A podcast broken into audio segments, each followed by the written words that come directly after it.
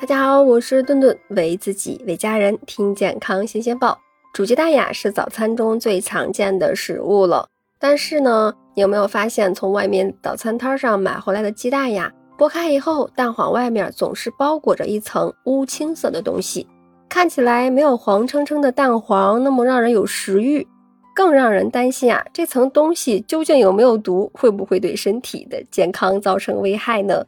蛋黄外面的这层乌青的东西到底是什么呢？那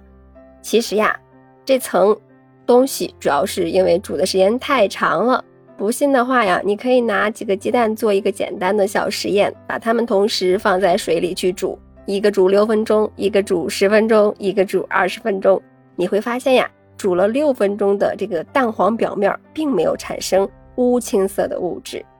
但是呢，随着煮的时间越来越长，蛋黄最外层的颜色呀也会越来越变暗，会加深。那最后就形成了这层乌青色的东西。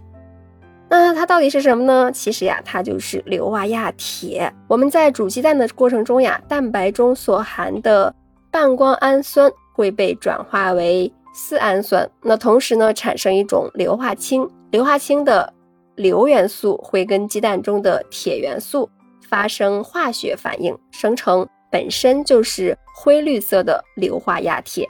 那又因为在煮鸡蛋的时候，根据受热原理，热量呢会由鸡蛋的外层进入鸡蛋内层，那蛋清呢最先受热，随着温度的升高呀，逐渐的凝固，这就导致硫化氢只能被挤到蛋黄这边来了。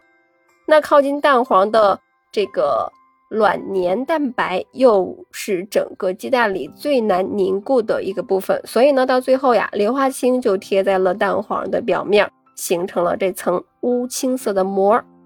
那您可能就接着问了，这个硫化亚铁对身体有没有什么危害呢？毕竟网上呀，漫天流传的都是什么硫化亚铁导致缺铁、贫血、消化不了、形成结石，甚至还有致癌的传言。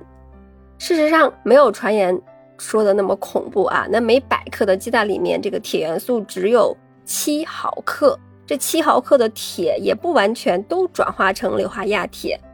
蛋黄表面的这层硫化亚铁，就含量来说就是少之又少了，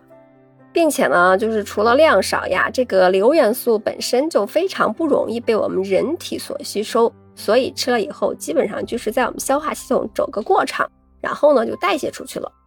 当然了，硫化亚铁的产生还是一定程度上降低了我们对这个蛋黄中铁元素的吸收的利用率。那胃肠功能很弱的人群，像是小朋友呀，还有老人，那吃了这种已经产生灰绿色物质的这个蛋黄以后呀，就容易导致消化不良。所以呢，鸡蛋煮久了呀，就会使得这个蛋黄发青以后。那是可以继续吃的，但是呢，并不是说鸡蛋煮久了对我们的身体就没有影响了。鸡蛋中的不饱和脂肪酸，比如说亚油酸 DHA，它本身都是鸡蛋最引以为傲的营养物质了。那不过呢，这些不饱和的脂肪酸自身呐，它很容易被氧化，在长时间的加热过程中被氧化的也就越来越严重了。氧化后的不饱和脂肪酸在进入人体以后，非但不会对人体发挥益处。反而会增加自由基的产生。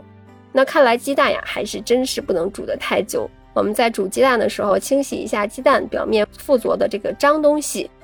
然后冷水煮蛋，水里面就可以加一点点白醋。加白醋其实是为了加快鸡蛋表面的凝固速度，避免鸡蛋壳破裂，那导致这个蛋液流到外面。当然了，放盐也可以，它效果也是不错的。同时呢。大火煮开以后呀，小火再煮八到十分钟左右，但是不要超过十分钟。煮熟的鸡蛋呢，捞起来可以放冷水中过一下，这样呢可以快速的降温，避免蛋黄内部的继续受热，从而这个发青发黑。